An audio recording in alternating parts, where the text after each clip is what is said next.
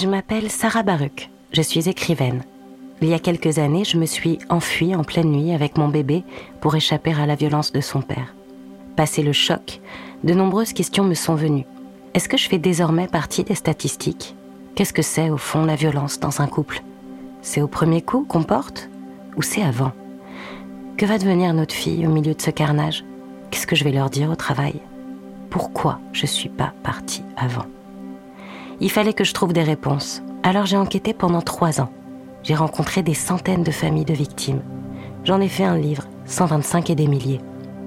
Et en découvrant toutes ces histoires derrière les statistiques macabres, j'ai compris qu'en matière de violences faites aux femmes, les idées reçues sont souvent le premier combat à mener.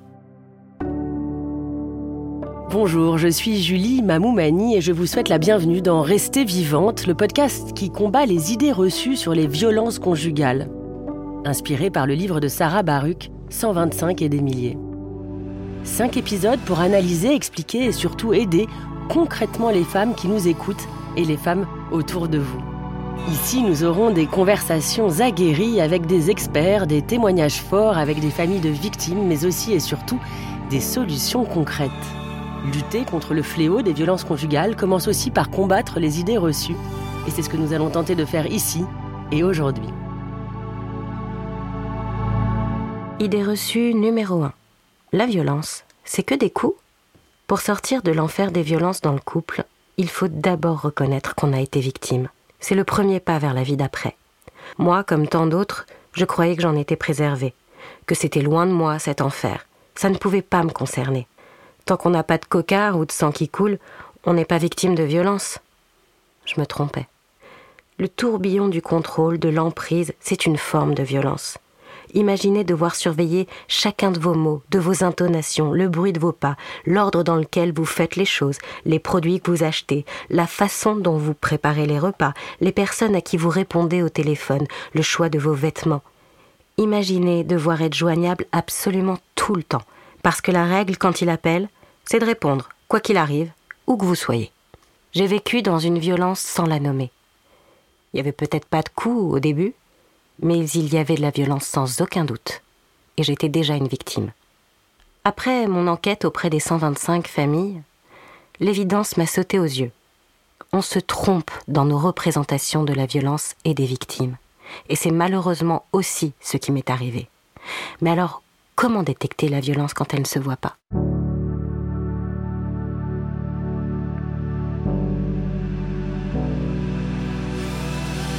Pour cet épisode, je suis très très très bien entourée. Bonjour Ada Atem. Bonjour Julie Mamoumani. Merci d'avoir accepté de discuter avec nous aujourd'hui. On vient d'entendre Sarah Baruch, l'auteur du livre 125 et des milliers, ouvrage auquel vous avez participé, comme nous toutes j'allais dire.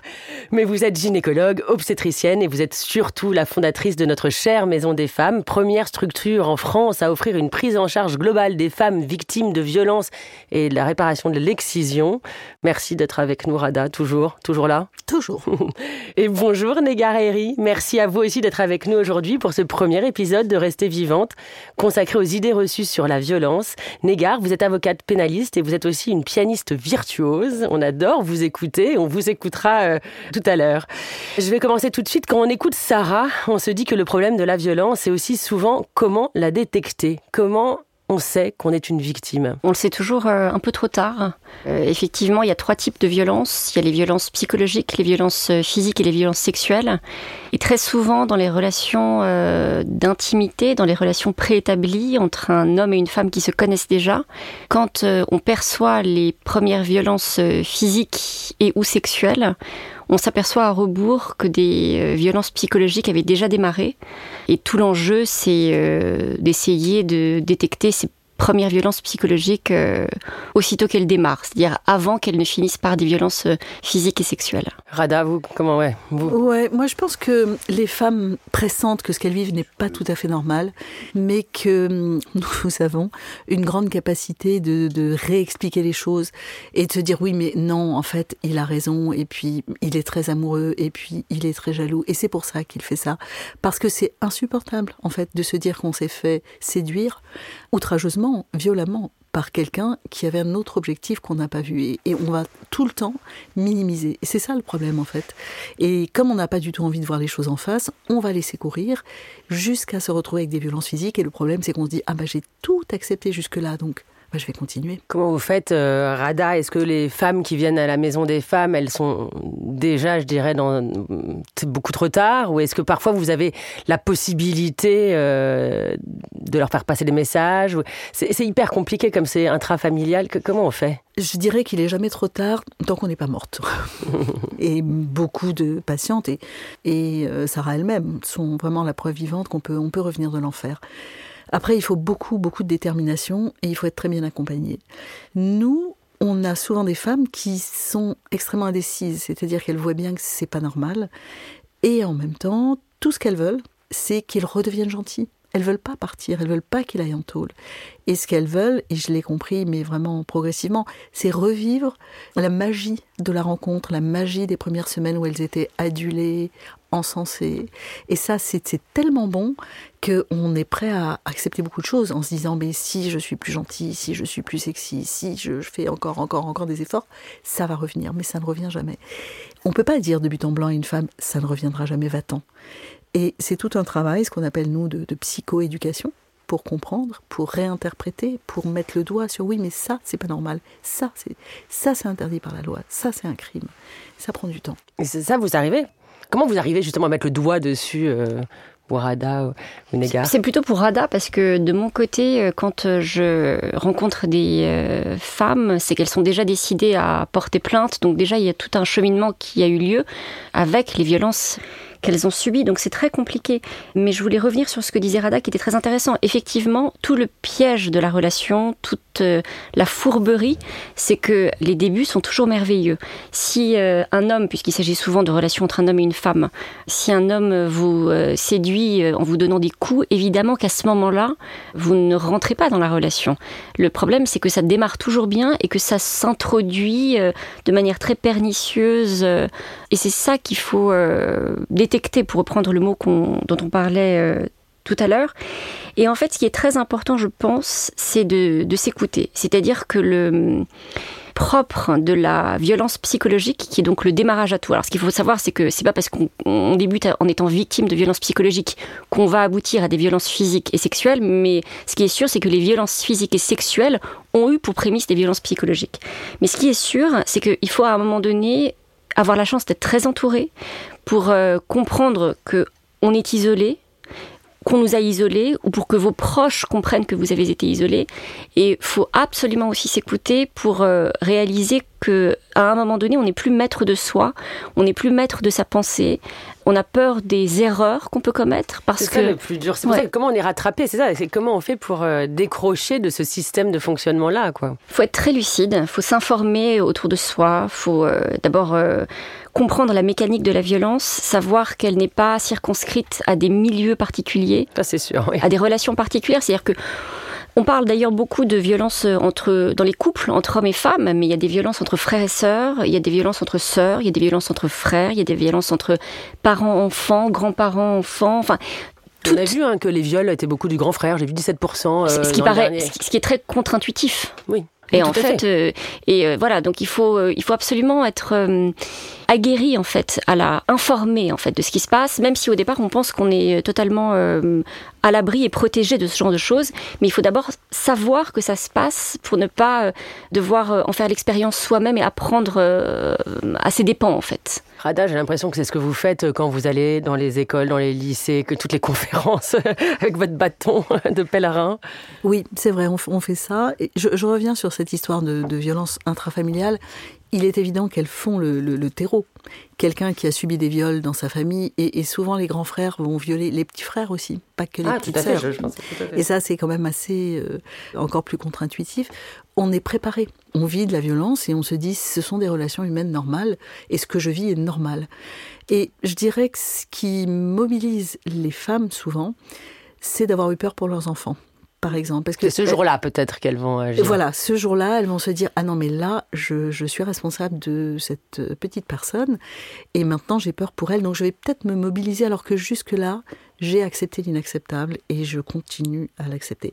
Donc expliquer ne suffit pas, faire de la prévention ne suffit pas. Il faut le faire, on ne peut pas ne pas le faire parce que parfois on rattrape des choses aussi chez les très jeunes. Ils euh, vont regarder leur relation familiale d'un autre œil, même leur relation affective. Les jeunes couples, le problème, c'est que le mot conjugal ne veut rien dire pour eux. C'est euh, mon amoureux, c'est mon mec, c'est ma nana, mais c'est pas ma femme.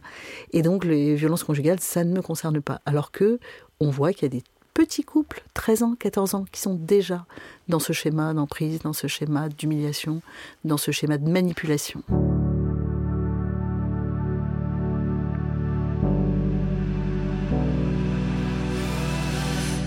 Quand Sarah dit qu'elle a dû changer son comportement, euh, je, relis, hein, euh, toujours répondre, être toujours prête à répondre, euh, qu'il faut préparer de tels, enfin voilà, préparer des repas particuliers, s'habiller d'une manière particulière, etc. Est-ce que ça c'est déjà, de la violence? Ah oui, c'est de la violence. En fait, c'est très très compliqué à, piger. Il faut, vraiment faire l'effort de, de, comprendre et de baisser le seuil de tolérance. quoi. C'est-à-dire que en fait, la violence psychologique la plus dangereuse, je trouve, parce que c'est celle qui ne marque pas, et c'est celle qui se réitère sans qu'on puisse s'en protéger, euh, c'est une violence qui, pour reprendre un terme un peu galvaudé peut-être, mais qui est très très fort et parlant, qui vous euh, réifie en fait. Ça fait de vous un objet, c'est-à-dire que vous perdez votre statut et votre qualité de sujet sujet, c'est-à-dire femme libre, femme ou homme libre, personne libre, être libre, et euh, on fait de vous un objet. C'est-à-dire que votre marge de, vie, votre marge de choix, votre marge d'erreur aussi, vous est euh, confisquée par l'auteur, par le bourreau. Euh, c'est-à-dire que vous devez obéir à un type de comportement, vous n'auriez pas dû dire telle chose, vous auriez dû en dire une autre. Vous n'avez plus d'espace en fait pour pour vous mouvoir et pour vous planter. La, marge d'erreur aussi, elle vous est confisquée. Ça, j'ai vu ça. C'est-à-dire que très souvent, euh, on vous fait des reproches et vous prenez euh, plutôt ça pour euh, la volonté que vous vous amélioriez. Mais il y a un, véritable problème aussi quand c'est évidemment systématique, que quand ça vous confisque quelque chose.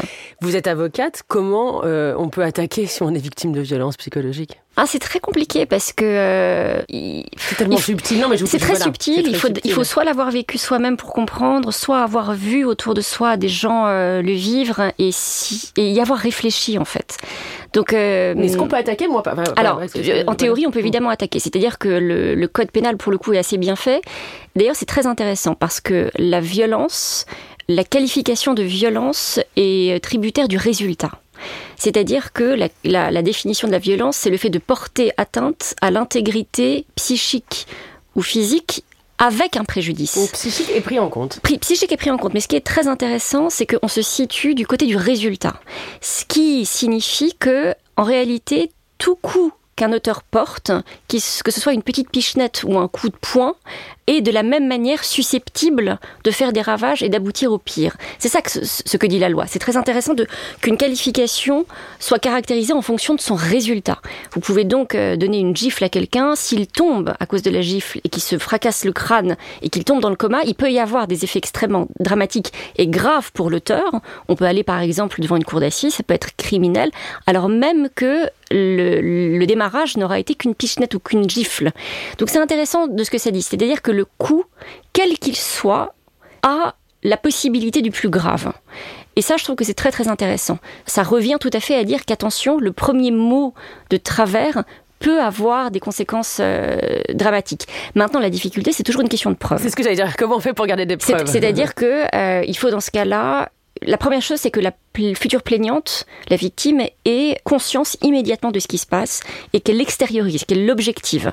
Donc euh, il faudrait des, un journal intime, il faudrait des confidences à une copine. Euh, journal intime, ça peut marcher. Journal intime, ça peut marcher. Confidence, confidence à, une, à, une, copine. Il faudrait aussi des témoignages des amis qui vous ont vu euh, vous recroqueviller vous, sur vous-même, vous effacer de plus en plus. C'est pas mal déjà de savoir que il ça, faut ça compter, compte. Il faut compter, sur, il faut compter sur les proches. Soit, soit vous comptez sur vous-même, comme d'habitude, mais il faut être extrêmement lucide. Soit vous comptez sur vos proches, il faut être entouré et euh, les proches doivent comprendre que dès lors qu'une personne dans un couple euh, commence à s'attrister, commence à s'isoler, c'est que ça peut être le démarrage d'un problème. Donc il faut qu'on ait des preuves, des preuves idéalement sur le coup, c'est-à-dire des preuves qui sont concomitantes au moment où on a euh, constaté que la, personne allait de plus en plus mal. Donc un texto à quelqu'un, par un exemple, texto, exactement.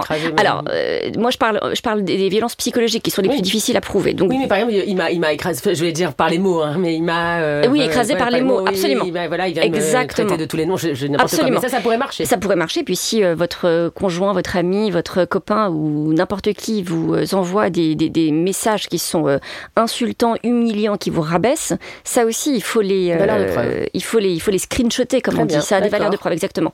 Donc ensuite, vous venez voir votre avocate et l'avocate, en fonction de, du préjudice que, vous avez, parce qu'il faut aussi ensuite faire des expertises, il faut aller voir des médecins, parfois les certificats des médecins qui vous ont mis sous antidépresseurs, ça peut être aussi des, moyens de preuve pour marquer le préjudice et la gravité de, de ce qui s'est passé. Et puis ensuite, on porte Merci euh, Négar, parce que c'est bien de nous donner des solutions.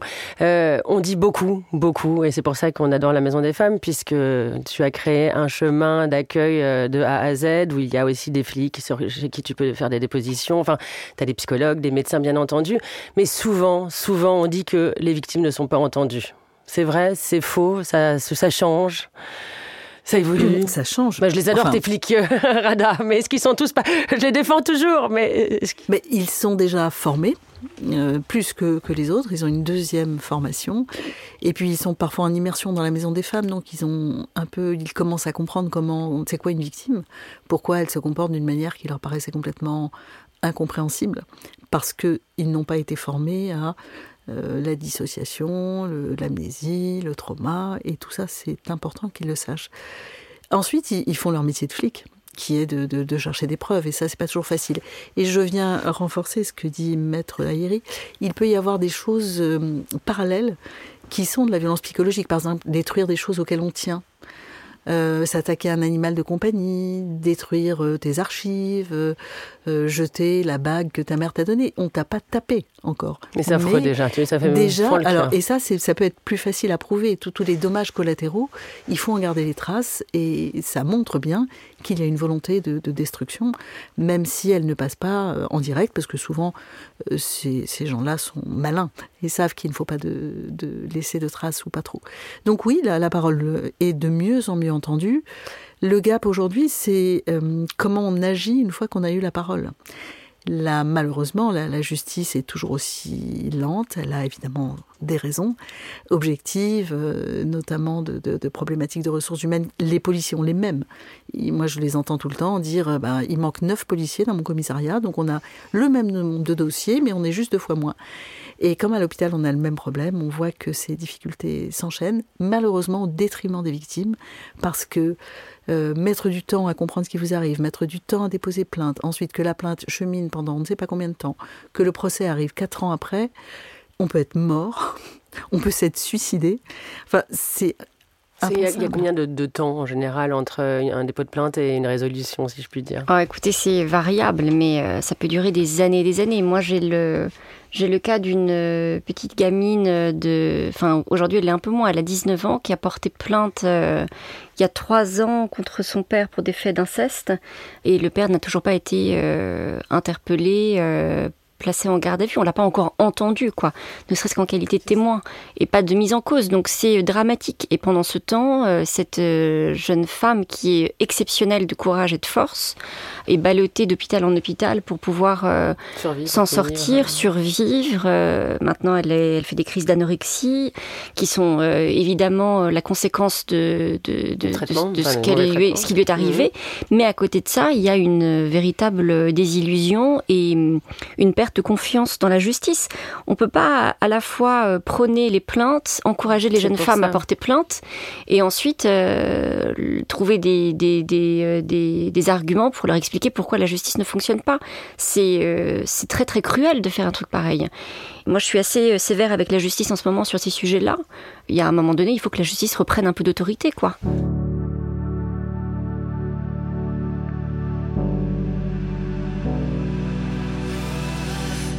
Dire, vous avez une euh, très très très très grosse déconvenue euh, sur un sujet qui, nous tenait tous à cœur. vous avez porté la voix de Shaina justement dans le livre. Est-ce que vous pouvez nous raconter euh, Alors c'est pas moi qui ai écrit la lettre De, pour Shaina, mais effectivement Shaina a été mise en, en avant. Enfin, on, lui a on lui a rendu un très bel hommage dans le livre de Sarah Barouk. Non, c'est une affaire qui est très très douloureuse. Alors évidemment pour la famille, moi je suis extérieure à tout ça, mais quand même, c'est l'histoire de cette jeune fille dont on a retrouvé le cadavre calciné à Creil dans un cabanon désaffecté alors qu'elle avait 15 ans. Très rapidement, euh, les, les soupçons se sont portés sur son petit copain de l'époque qui avait 17 ans et qui l'aurait mise enceinte et qui ne voulait pas de cet enfant. Puis ensuite, quand je me suis occupée de l'affaire, les parents m'ont transmis deux précédentes affaires pour lesquelles elle avait porté plainte. Deux ans auparavant pour la première affaire, c'était une affaire de viol en réunion où elle dénonçait euh, des agressions sexuelles de la part de quatre garçons. Elle avait à ce moment-là 13 ans. Et puis, euh, après cette première plainte, donc il y a eu une instruction judiciaire qui était en cours, euh, le mise en cause donc garçon de 14 ans à l'époque, l'a retrouvée et pour se venger d'elle, l'a euh, fracassée quoi. Il lui a mis un, comme il dit lui-même, je crois à un moment donné, un penalty dans la tête parce que euh, il l'a fait tomber par terre et puis lui a donné un coup de pied sur la tête, dans la tête. Et donc, euh, ça, c'était quand elle avait 14 ans. Et quelques mois après, à 15 ans, elle se fait assassiner par un nouveau petit copain. Et Shaina, euh, ce qui est dramatique et ce qui la distingue de ce que on peut appeler, et je n'aime plus de toute façon ce qualificatif, un fait divers, c'est qu'il y a une succession d'affaires et une succession de violences. C'est-à-dire qu'elle, elle a précisément réuni les trois formes de violence que sont les violences psychologiques, parce que ça a commencé par euh, du chantage sur Snapchat, il fallait qu'elle se déshabille enfin, il fallait qu'elle accepte les rapports sexuels pour ne pas qu'on diffuse sur Snapchat euh, les photos d'elle nue. Ensuite, il y a eu les violences physiques, euh, enfin les violences sexuelles et les violences physiques euh, jusqu'à jusqu'à la mort. Donc, il y a eu une succession avec des mises en cause différentes. Donc, c'est pas le cas un peu banal de la femme qui porte plainte à plusieurs reprises contre un seul et même individu et qui finit par la tuer parce que la justice n'a rien fait. C'est le cas d'une gamine qui porte plainte, oui, que la justice n'entend pas et qui se fait fait à chaque fois euh, frapper, finalement tué par des hommes différents. Donc ça aussi c'est très intéressant, c'est symbolique de, de, la fameuse réputation dont parle Lord aussi dans son, dans son livre.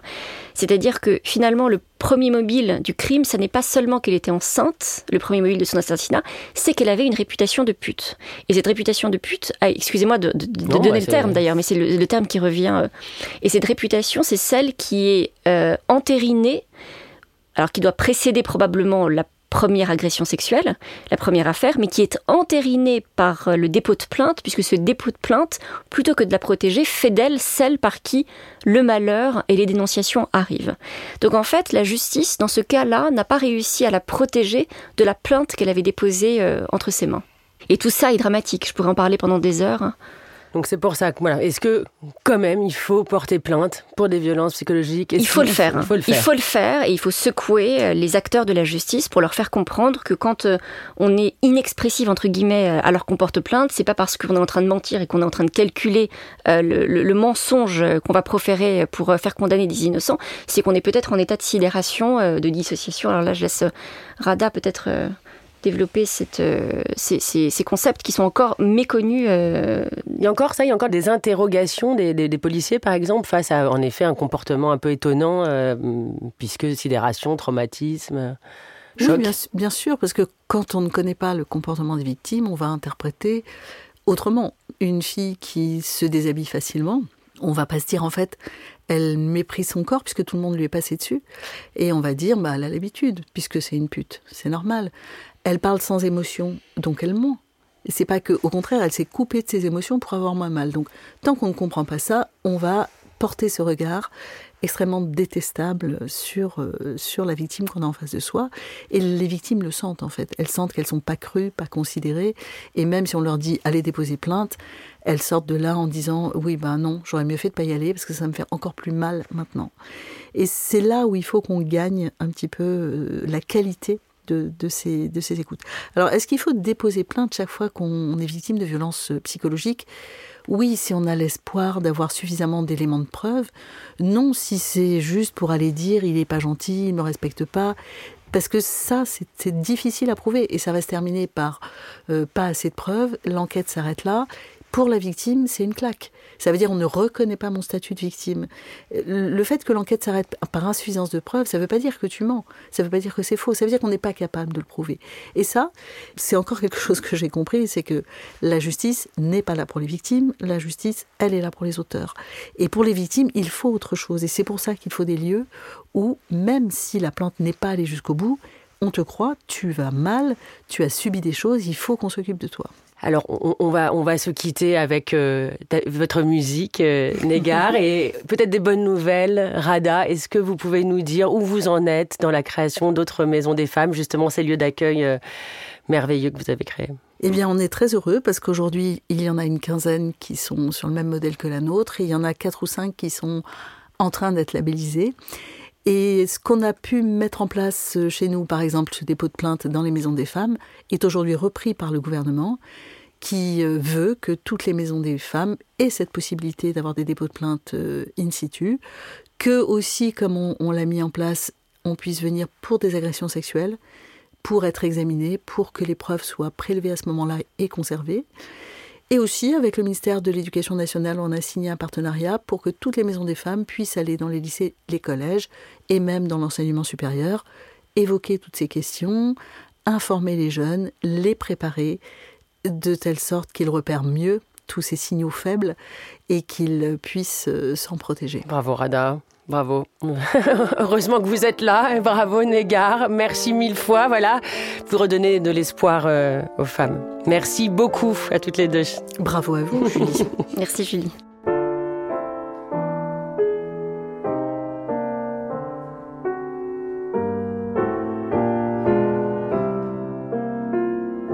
Merci de nous avoir écoutés. On voulait vous rappeler ce chiffre. Durant son existence, près d'une femme sur cinq est concernée par la violence au sein de son couple. Elles sont autour de vous et elles ont besoin d'aide. On voulait vous dire aussi qu'il peut en être autrement. Et que la première étape pour sortir de la violence est d'admettre que l'on est victime. Si vous doutez, que vous avez peur parfois chez vous, que vous êtes plus souvent triste qu'heureuse dans votre couple, l'association 125 et après a développé un test réalisable en 10 minutes. Si vous répondez oui à une seule question, c'est qu'il y a peut-être un problème. Alors nous vous guiderons étape par étape, à votre rythme et en sécurité. Scannez le QR code que vous trouverez sur la page de ce podcast ou retrouvez le test sur le site www.125etaprès.org. Pour demander conseil de façon anonyme, il y a le 3919, le numéro de violence Femmes Info. Enfin, en cas d'urgence, appelez la police au 17 ou envoyez un SMS au 114. Sarah, il faut que je te fasse écouter la chanson. Geoffroy, le réalisateur que tu n'as pas rencontré du podcast, quand il a reçu les premières sessions de l'enregistrement, euh, il m'a dit euh, euh, Je vais raccrocher, puis tu vas écouter mon envoi. J'ai fait une chanson pour Sarah pour Sarah Baruch, pour son association, pour vous, pour le podcast. T'en fais ce que tu veux, hein, Julie, t'en fais ce que tu veux. voilà ce qu'il m'a dit. Je dois dire que j'ai été assez bouleversée puisque, bah, un, qu'il soit sensible au sujet sans même que j'ai eu à lui expliquer. Évidemment que je crois profondément qu'il y a des hommes euh, très bons et qui sont de notre côté et qui se rangent de notre côté euh, sans même devoir le, dire. Peut-être que c'est ça en fait, c'est qu'il faut qu'on leur, fasse confiance et que voilà, ils s'imposent aussi euh, avec leur douceur. Donc on va écouter ensemble, mais je trouve qu'elle est belle, moi, cette chanson.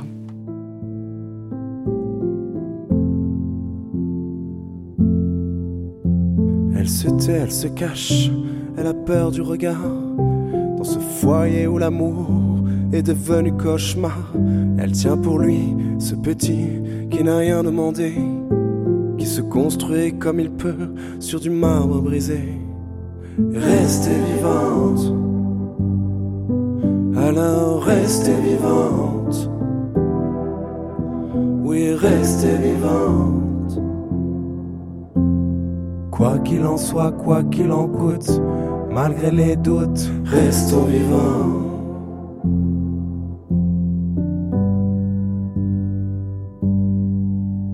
Des blessures invisibles, beaucoup de larmes versées, les violences conjugales, triste réalité toi qui as enduré, toi qui souffres sans voix, femme, courage, tes blessures ne te définissent pas.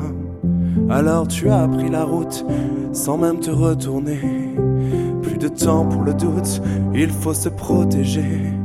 Trouver un endroit, une bulle, un abri de fortune.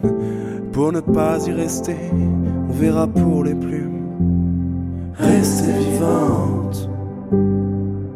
Alors